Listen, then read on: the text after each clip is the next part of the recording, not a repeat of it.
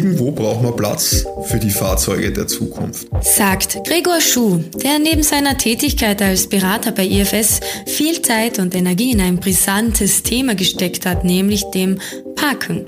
Am 3.11. erscheint das IFS-Paper zum Thema Parken im urbanen Raum. Der Frage nachsinnend, ob den Parkraum ein öffentliches Gut sein kann, zeigt die Studie mögliche Wege mit der Ressource umgehen zu können und möchte dabei hauptsächlich als Diskussionsbeitrag mit weiterverfolgbaren Ansätzen verstanden sein. Darüber spreche ich, Katharina Enkel, heute mit Gregor in dieser Folge des EFS Podcast. Viel Vergnügen beim Reinhören. Ja, Gregor, wie bist du heute da? Voller Vorfreude, muss ich ehrlicherweise sagen. Ich habe mich sehr auf den heutigen Tag gefreut. Natürlich freue ich mich fast noch mehr auf den 3.11. Am 3.11. präsentieren wir das erste Mal unser Parkraum-Paper von EFS zum Thema Parkraum ein Allgemeingut. Und das ist auch der Grund, warum ich heute bei dir zu Gast sein darf. Und das ist natürlich schon einmal die erste Lorbeere, dir Fragen zu beantworten, beziehungsweise die ein oder andere Diskussion auch mhm. zu führen, weil das ist genau das, was wir mit dem Paper bewirken wollen. Wir wollen dazu anregen, darüber nachzudenken, wie wollen wir den Parkraum von morgen gestalten. Das ist ja super spannend. EFS Consulting und wir veröffentlichen Papers. Klingt am ersten Hinhören etwas paradox, das stimmt, da gebe ich recht, aber wenn man ein bisschen näher drauf eingeht, sind wir gar nicht so weit weg. Also ich glaube, viele Vorredner von mir hatten schon die Möglichkeit, zu erläutern, wie wir zu EFS geworden sind, was wir heute kennen. Und da war Automobil immer ein ganz ein fixer Bestandteil bei uns im Unternehmen, aber auch in unserer Strategie und ehrlicherweise auch unsere Leidenschaft. Und da war dann eigentlich der Schritt zu Parkraum gar nicht mehr so weit, weil wir uns in der, im, in der Gruppe Smart Mobility generell mit mobilen Lösungen der Zukunft beschäftigen. Und über ein kleines Brainstorming sind wir dann eigentlich zu dem Thema gekommen, dass viele Menschen von der Mobilitätswende sprechen aber eigentlich spricht niemand von der Parkraumwende. Mhm. Und für uns bedingt das eine das andere auch. Mhm. Die Parkraumwende, die Energiewende. Also Wende ist schon mal gut. Das heißt, es gibt irgendwie so einen Wechsel von altbekannten, alt äh, hergebrachten zu einer neuen Perspektive. Hm. Das wäre so, wäre wär für mich so Wende.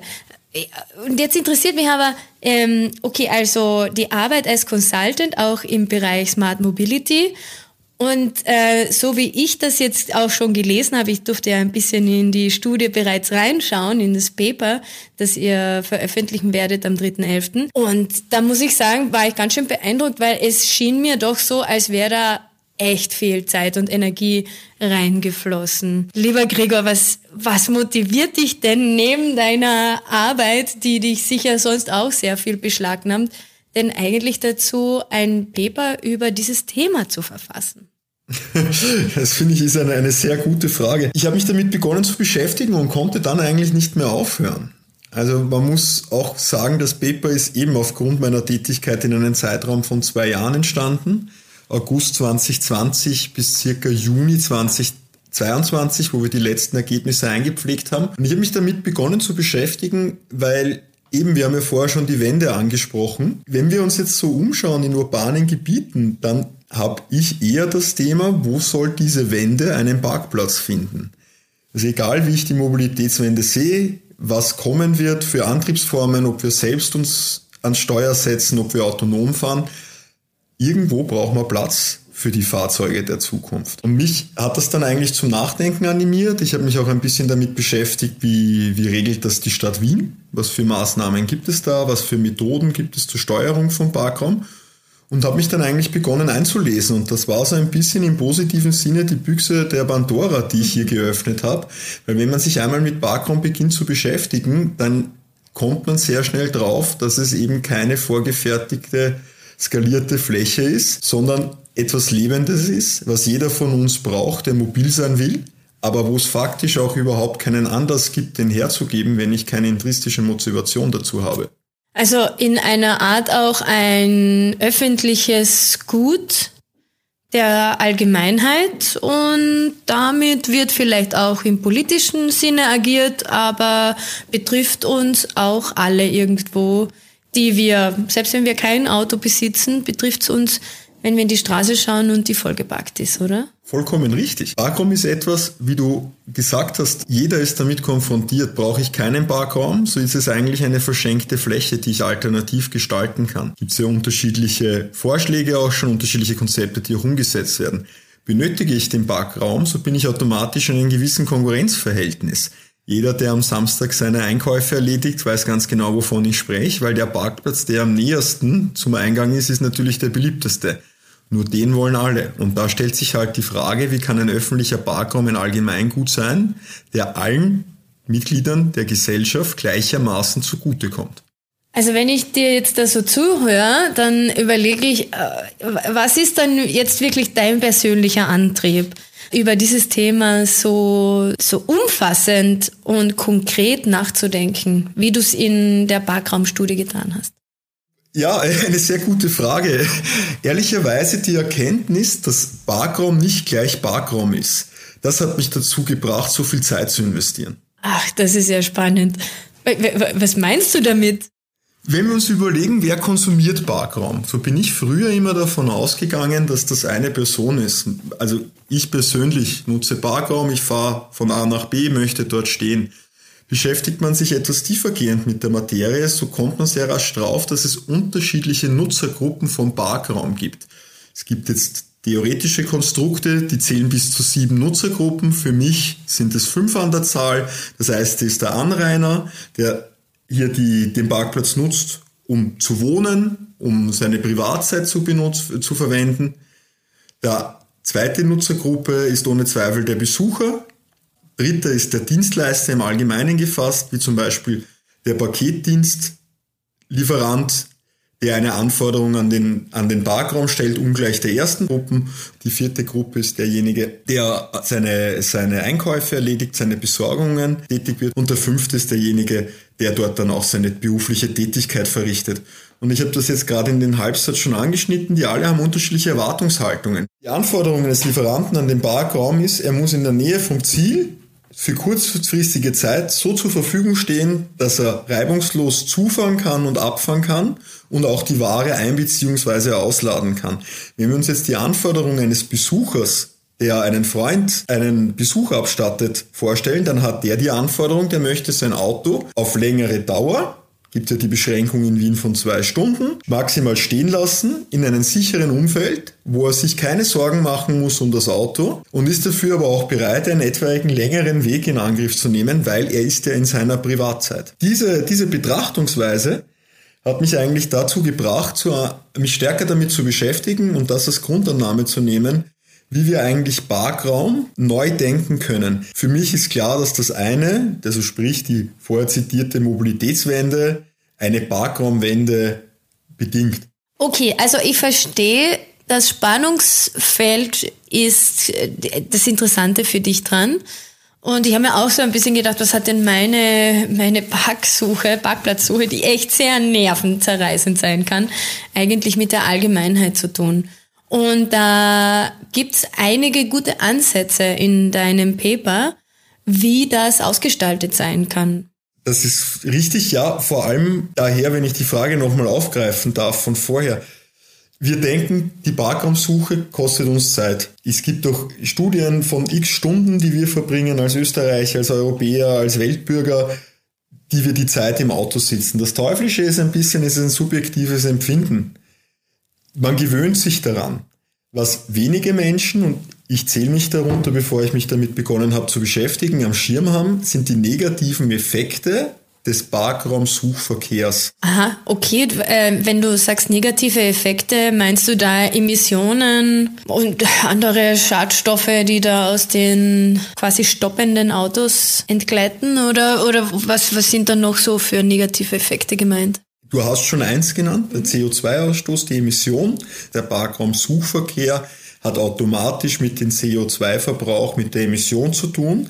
Es kommt aber noch hinzu, dass ich zum einen eine höhere Lärmbelastung habe, mhm. weil ja das normale Suchverhalten ist zirkularisch. Das heißt, ich habe ein Ziel und von diesem Ziel beginne ich meine Schleifen zu drehen und meinen Suchradius auszuweiten. Damit habe ich aber eine höhere Lärmbelastung für die Bewohner. Ich habe den CO2-Ausstoß vorher schon genannt und was wenige Menschen am Schirm haben, ist die erhöhte Unfallgefahr. Jeder von uns kennt sicher diese Situation, wenn jemand vor uns einen Parkplatz sucht. Dieses Verhalten ist nicht logisch erklärbar. Wir sind gewohnt, dass jemand im Fluss Auto fährt. Ähm, wenn jemand einen Parkplatz sucht, dann konzentriert er sich nicht mehr auf den Verkehrsfluss, ob ein Fußgänger kommt, ob die Ampel rot ist, sondern der hat das Ziel, den Parkplatz zu suchen. Und deshalb wird für den annähernden Verkehr hinter ihm das Verhalten nicht mehr einschätzbar. Mhm. Zusätzlich habe ich enge Parkplätze im urbanen Gebiet, habe ich eine erhöhte Staugefahr. Wer kennt das nicht? Auch wieder, ich arbeite halt, wie man merkt, mit sehr vielen Beispielen, weil das etwas ist, was jeder meines Erachtens schon mal erlebt hat. Jemand, der sich bei einer grünen Ampel beginnt einzuparken. Man kann ihn ja keinen Vorwurf machen. Er hat ja lang gesucht und viel auf sich genommen und viele negative Effekte verursacht. Aber halt eine Rotphase, eine Grünphase zu, zu stehen und zuzuschauen, wie jemand versucht, sich in einen kleinen, viel zu kleinen Parkplatz reinzuquälen, ist halt mitunter auch wirklich eine, eine gewisse Herausforderung. Ja, allerdings. Vor allem für die, für die Nerven des Wartenden. Richtig. Ähm, der oder die auch die Grünwelle hätte Richtig. noch ähm, erreichen können. Aha, ich habe mir doch eigentlich auch viel gedacht, so beim selber backen. Ich kenne es ja auch. Ja. Oder wir kennen es ja auch von uns selber, ja, diese Nervosität, die eine beschleicht, äh, so wie man da eine eventuell passende Lücke gefunden hat nach einstündigem Kreisen genau. um den Block herum. Weißt ja. ist viel zu spät. Ja, total. Und viel zu eng und viel zu klein und ah. Und dann vielleicht noch in einer Straße mit einer Straßenbahn, wo ja eigentlich das Einparken in einem Zug funktionieren sollte, so ist es de facto nicht erlaubt, oder? Richtig, laut Lehrmeinung, ja. Aber ich habe das noch nie in so einem allgemeinen Kontext gesehen, dass das ja vielleicht auch eine äh, soziale Komponente hat oder eine der Öffentlichkeit äh, zugängliche, inter interessierende Komponente. Aber das äh, greift ja genau dein Paper auf. Richtig. Also wir nähern uns ja der Frage das war auch unsere, unsere Ausgangsfrage. Das Paper hat sich iterativ dann weiterentwickelt. Prinzipiell war die Frage, ist Parken ein Allgemeingut? Mhm. Ich muss ehrlicherweise gestehen, mir war die Komplexität dieser Frage am Anfang nicht bewusst. Mhm. Sie ist relativ simpel zu beantworten. Wahrscheinlich nein, wäre jetzt einmal meine erste Aha. Tendenz gewesen vor zwei Jahren, weil ein Allgemeingut muss ja Kraft des Begriffs für alle gleichermaßen nutzbar sein. Wenn ich einen Parkraum mit einer Sonderparkberechtigung belege, sei es jetzt zum Beispiel nur für Taxis als, als Exempel, dann habe ich, kann ich als Privatperson, die kein Taxifahrer ist, also den Beruf nicht ausübt oder als Privatperson unterwegs bin, diesen Parkraum nicht nutzen. Mhm. Wäre meine erste Antwort nein gewesen. Wenn man sich aber damit ein bisschen im Detail beschäftigt, so muss ein Allgemeingut allen Teilen der Gesellschaft gleichermaßen zugutekommen. Mhm. Jemand, der einen Parkplatz inne hat und nirgendwo hinfahren muss, hat an sich keine Motivation, diesen Parkraum zu verlassen. Und das ist nämlich die andere Sichtweise. Nämlich ein Allgemeingut und dessen Benutzung darf den anderen Teilen der Gesellschaft keinen Schaden zufügen. Mhm. So wie Sauerstoff oder Natur ein Allgemeingut ist, ähm, und wenn ich jetzt dir den Sauerstoff wegatme, dann oder den beanspruchen könnte und äh, bei dir kassieren würde für Sauerstoff, dann wäre das auch irgendwie nicht mehr ein der Definition, der Deklination eines Allgemeinguts. Genau, vollkommen richtig. Und das ist ein gutes Stichwort, weil man kennt ja weltweit unterschiedliche Beispiele, wo für die Natur Geld verlangt wird. Weil es auch Yosemite Nationalpark mit den Mammutbäumen durfte man ja früher zum Beispiel durchfahren. Hätte man noch sagen können, ist ein Allgemeingut, ich darf da durchfahren, weil der Wald gehört der Allgemeinheit. Aber man ist dann draufgekommen, dass das natürlich den Bäumen, die sehr alt sind, Schaden zufügt. Das heißt, man hat es begonnen zu regulieren, weil eben ein Teil der Natur nicht davon profitiert. Und so ähnlich kann man sich das auch im Parkraum vorstellen. Im Parkraum oder die Aufgabe des Staates ist, Parkraum so weit wie möglich fair aufzuteilen. Da gibt es einige Möglichkeiten, wie man hier politisch Einfluss nehmen kann, auch auf äh, dieses semi-öffentliche Gutparkplatz, Parkraum.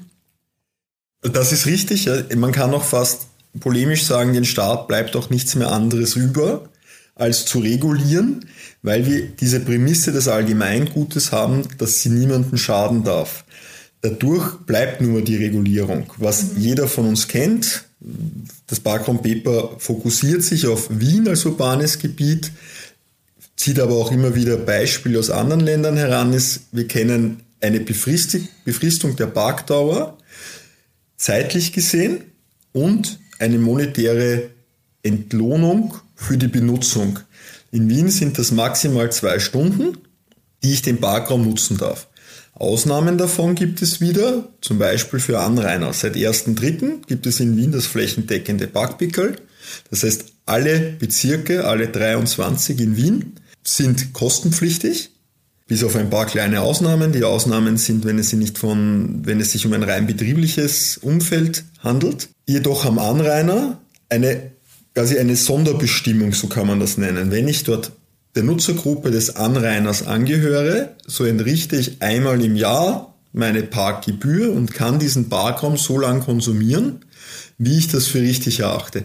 Was macht der Gesetzesgeber? Der Gesetzesgeber versucht mit dieser Methode eine stärkere Gleichheit zu erschaffen, weil er sagt, die Leute, die dort wohnen, sollen das Recht haben, ihr Auto dauerhaft stehen zu lassen, auch über eine Dauer, die länger ist als zwei Stunden.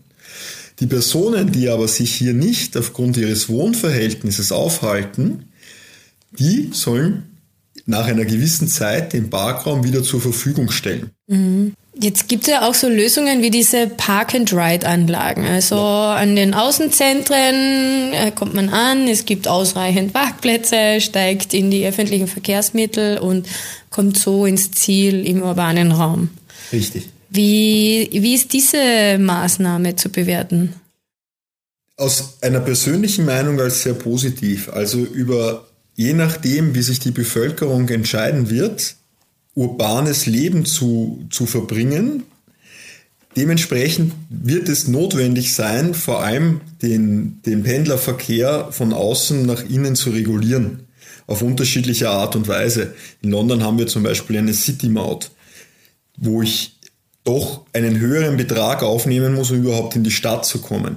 In Wien habe ich so etwas noch nicht. Ich habe aber faktisch keine legale Möglichkeit, mein Auto als Pendler abzustellen. Nicht einmal, wenn ich dafür bereit bin, einen ganzen Tag die Parkgebühr zu entrichten. Warum? Weil er nicht länger als zwei Stunden stehen darf. Und deshalb sind solche Anlagen unabdingbar. Auch weil Wien Gott sei Dank diesen Zustrom hat, aus den angrenzenden Bundesländern, die in einem Arbeitsverhältnis in Wien stehen. Anders wäre es nicht die Möglichkeit, das zu regulieren. Es gibt aber auch zum Beispiel auch Ausblicke in die Zukunft, wo man überhaupt Mobilität außerhalb der Stadt lässt. Mhm. Das heißt, ich habe jetzt, wenn ich nach Wien reise von Amstetten, so lasse ich in einer vorgelagerten Park-and-Ride-Anlage auf einem großen Parkplatz mein Auto stehen und reise dann rein öffentlich oder mit Last-Mile-Mobilität wie E-Scooter und dergleichen. Mhm. Aber das heißt auch, ähm, dem Thema Parkraum muss man sich in ganz individuell regionaler Art und Weise auch nähern, oder? Das ist auch eine Erkenntnis des Papers und dies aber bitte als wertfrei zu sehen, das ist mir ganz wichtig. Jeder Bezirk jetzt in Wien gesehen hat 23 unterschiedliche Herausforderungen. Und es war ein wichtiger Schritt, ein flächendeckendes Parkpickel einzufügen, gerade für die Randbezirke, weil man einfach als Stadt Wien das Thema hat, wenn von innen nach außen der Parkraum verdrängt wird, so kommt man irgendwann einmal am Rand an. Und dann herrscht da aber eine Überproportion an Parkplatzsuchenden, weil durch das gut ausgebaute Netz ich relativ flexibel bin, wo ich mein Auto hinstelle. Und das konnte man sehr gut beobachten in den letzten, im letzten Jahrzehnt, als dann der 12. Bezirk noch kein Parkpickel hatte, standen viele Pendler im 12. Bezirk, Nähe Meidling. Als dann das Parkpickel im 12. Bezirk kam, hat, hat sich vor allem der Parksuchverkehr um die Schnellbahnstation Leasing, aber auch um die einzelnen U-Bahn-Stationen vor allem extrem gesteigert. Und dadurch war es aus meiner Sicht die richtige Wahl, hier ein flächendeckendes Parkpickerl einzuführen. Mhm. Ich glaube aber auch persönlich, dass nachdem wir jetzt die ersten Schlüsse daraus gezogen haben, es folgt ja verschiedene Mitteilungen seitens unterschiedlicher Kammern gibt es ja, die Stadt Wien erhebt gerade, dass man sich dann schon noch punktuell damit beschäftigen muss. Eben, jeder Bezirk hat eine andere Herausforderung und da ist das Denken welches oder zu dem ich anregen will. Wenn ich im ersten Bezirk, wo sich definitiv sehr viel abspielt, weil es halt das Herz von Wien ist, weil viele Touristen dort sind, weil es auch mich als jemanden, der im 23. wohnt, immer wieder in die Stadt zieht. Wenn ich dasselbe dort fürs Parken zahle wie im 23. Bezirk, welchen Anreiz habe ich mein Auto im 23. Bezirk stehen zu lassen und auf die öffentlichen Verkehrsmittel umzustehen? Hm. Also das ist spannend. Das heißt, über monetäre Anreize hat man eigentlich nur bedingt Handlungsspielraum. Und ähm, dein Paper oder euer Paper, muss man ja sagen, denkt da auch ein bisschen weiter und, und, und exploriert noch ein paar andere Anreize, die man so einbringen kann? Das ist richtig, weil monetär ist eine Beschränkung, die nur dann einen Sinn hat, wenn ich nicht unendlich viel Geld zur Verfügung habe. Was auch immer das für jeden Einzelnen bedeuten soll, weil das eine Frage der Wertigkeit ist. Ich habe aber faktisch das Thema, dass ich aktuell in Wien, wenn es mir das wert ist, einen Parkplatz für 365 Tage belegen kann, solange ich brav meinen Parkschein nutze, wenn ich es mir leisten kann. Und das widerspricht meiner Meinung nach auch den Grundsatz der Allgemeinheit. Also auch London ist so ein gutes Beispiel. Ja, klar, die City Maut funktioniert, es ist weniger Verkehr. Nur ist der, ist die Stadt dann für die Leute da, die sich leisten können. Und das ist die Frage, ob man das als Stadt will. Weil meiner Meinung nach zum Beispiel Wien auch von der Diversität lebt und man sollte keine Gruppe ausschließen. Andere Ansätze, die, mit denen wir uns beschäftigen, sehen wir teilweise in Wien. Das ist das Favoritner Kretzel. Das Modell dafür ist ja der Superblock in Barcelona. Was ist, äh, nur für unsere HörerInnen, ja. was ist der Superblock in Barcelona? Also in Barcelona hat man gewisse Blöcke, verkehrsfrei gemacht. Also wir können uns das vorstellen als große Wohnblöcke, die durch einzelne Straßen durchzogen waren. Wie eine große Maria-Hilfer-Straße. Richtig. Begegnungszone. Richtig. Nur, dass, die, dass das wirkliche, in Wienerisch sagt man Kretzel, also Blöcke in einer gewissen Dimension sind, die jetzt nicht das Ausmaß der ganzen Maria-Hilfer-Straße oder Kärntnerstraße haben, aber wo der Verkehr innen eigentlich verboten ist, bis zu Zustelldiensten. Der Grund, warum man das getan hat, ist, weil man eine sehr hohe Dichte an Verkehrsunfällen mit Kindern hatte. Man hat halt sozusagen die inneren Straßen verkehrsfrei gemacht, um den Verkehr sicherer zu gestalten für, für, die, für die Anrainer, für die Kinder, für die einzelnen Nutzergruppen. Dasselbe machen wir jetzt, macht die Stadt Wien im Favoriten der Superkretzel, wo man halt die ersten Ergebnisse sich anschauen muss. Warum hat das überhaupt mit Parkraum zu tun? Weil es immer eine Frage ist, welchen Parkraum stelle ich zur Verfügung und welchen Anreiz biete ich. Beim Superblock ist mir völlig klar, dass ich nur mehr um den Superblock herum parken kann. Das heißt, ich habe, nehme in Kauf, dass wenn ich mit dem Auto komme, muss ich eine gewisse Strecke zurücklegen, wenn ich einen Parkplatz finde. Natürlich ist dann ein öffentliches Verkehrsmittel für mich interessanter, weil eventuell bringt mich das genau in den Superblock. Eine andere Möglichkeit, mit der wir uns beschäftigt haben, ist Carsharing. Und das ist ein ganz entspannendes Gebiet. Am Anfang klingt das auch paradox. Jetzt reden wir über Parkraum, jetzt reden wir über die Überbelastung teilweise vom Parkraum und jetzt kommt der Herr Schuh mit dem Thema Carsharing. Im ersten Moment verknappt das die Parkraumsituation weiter, weil ich eine Auslastung, jedes, also ein Privat-Pkw steht ungefähr, sagen wir mal, Bier 92 Prozent seines Daseins. Ein Carsharing-Unternehmen äh, hat uns einmal mitgeteilt, dass sie sich circa bei 85 Prozent belegen befinden. Das heißt, ich habe eigentlich ein Auto, was 85 Prozent der Zeit steht. Ich bin dennoch der Ansicht, dass es zu einer positiven Wende im Bereich Parkraum sorgen kann. Warum hat man ein privates Auto? Auch mit dieser Frage haben wir uns beschäftigt. Gerade im Ansatz, dass das dann 8% Daumen mal Pi der Gegend herumsteht. Und es ist eine gewisse Form des Luxus und der Individualmobilität, hat unsere Studie ergeben. Ich möchte dann, wenn ich mich bewegen will, die Möglichkeit haben, mich zu bewegen. Klar kann ich das mit öffentlichen Verkehrsmitteln machen. Öffentliche Verkehrsmittel haben einen gewissen Rhythmus. Nach diesem Rhythmus muss ich mich richten. Ein privates Auto steht da, ich kann einsteigen und kann es benutzen. Und genau da kommt Carsharing ins Spiel. Studien, auch vom Magistrat der Stadt Wien haben ergeben, dass nur dann, wenn ein öffentliches Verkehrsnetz ausgebaut ist, gut ausgebaut ist, kann ich das Carsharing zusätzlich anbieten, weil mir das Carsharing die individuelle Mobilität ermöglicht, individuelle Mobilität ermöglicht und ich trotzdem kein Privat-Pkw brauche, weil die wenigsten Menschen, außer Enthusiasten, hängen am Auto so sehr, dass sie es sich nicht vorstellen könnten zu verkaufen. Gibt es ein Alternativangebot? Ist die Bereitschaft sehr groß? Mm, ja, ich denke auch an mich. Ich glaube, mein Auto steht unter der Woche wirklich einfach rum, benutzt das Allgemeingut Parkplatz. genau. Und ähm, ja, am Wochenende ist dann halt trotzdem fein. Aber äh, wenn das leichter ginge, Warum nicht? Und da kommen wir dann halt auch in diese spannende Frage in einer perfekten Welt, die wir uns jetzt in diesem mhm. Interview hingeben. Mhm. Wir haben viel weniger Privatautos.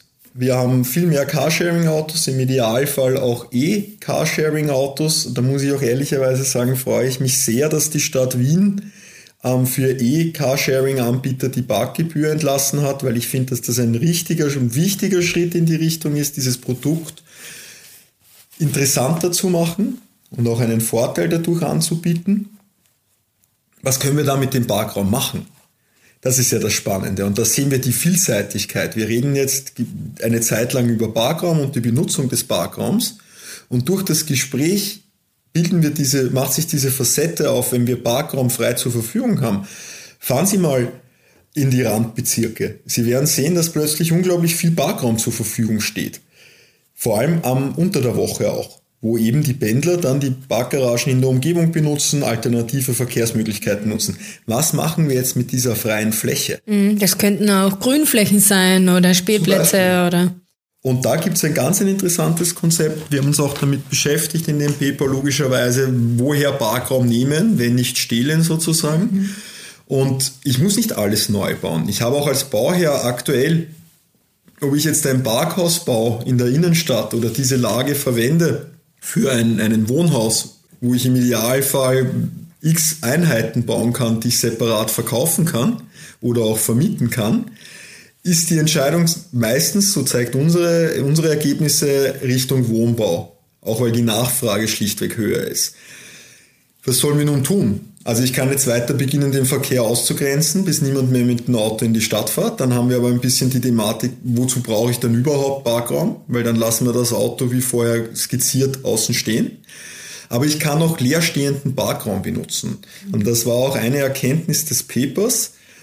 In Wien haben wir einen großen Leerstand an Parkplätzen. Das hängt teilweise mit der Wiener Bauverordnung beziehungsweise deren Errichtung von Garagenplätzen zusammen. Das hat sich jetzt gebessert. Der Gesetzesgeber gibt nach, es ist immer weniger privater Baugraum, Parkraum zu errichten.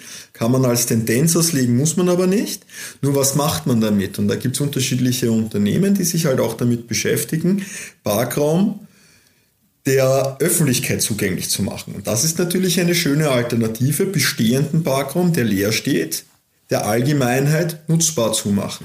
Gibt es da schon konkrete Lösungsansätze, wie das funktionieren kann? Ja, die gibt es. Da gibt es auch ein Wiener Unternehmen, was dieses sehr stark forciert, dieses Thema auch, und sich eigentlich mit einem selbst entwickelten System hilft.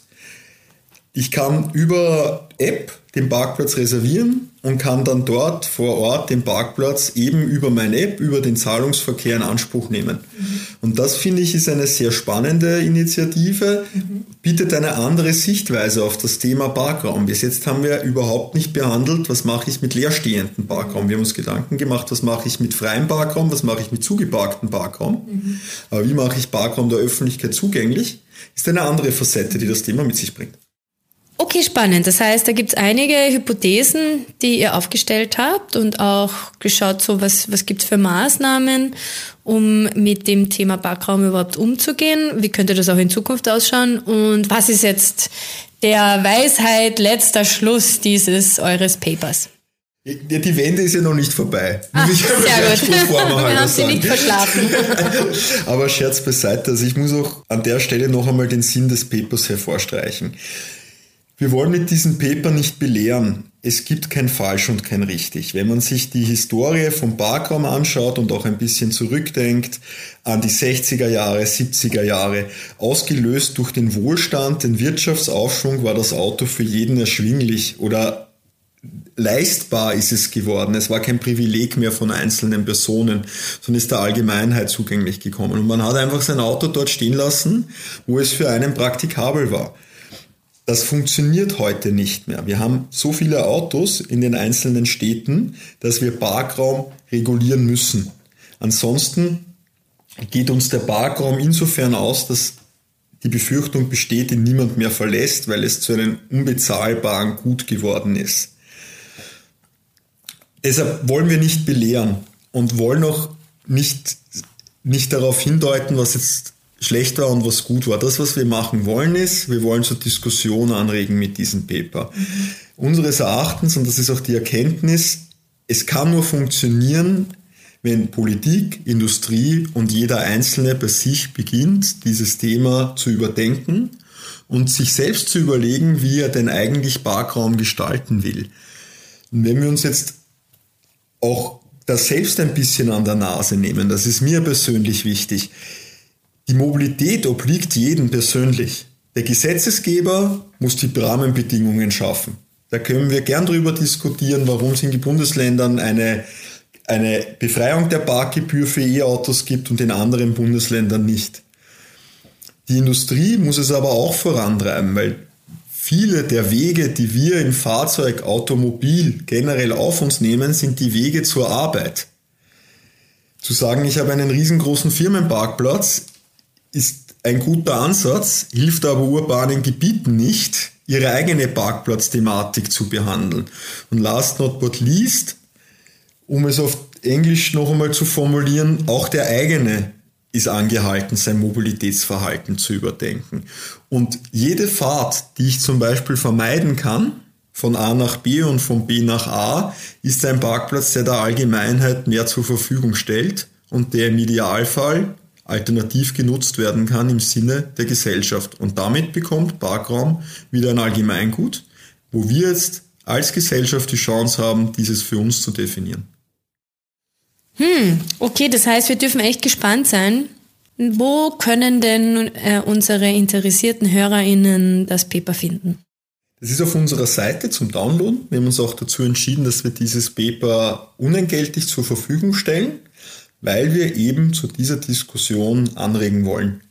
Schaut einfach vorbei, wir posten dann den Link unter das Video und freuen uns über jedes Comment und über jeden Download und vor allem über eine ausgiebige Diskussion.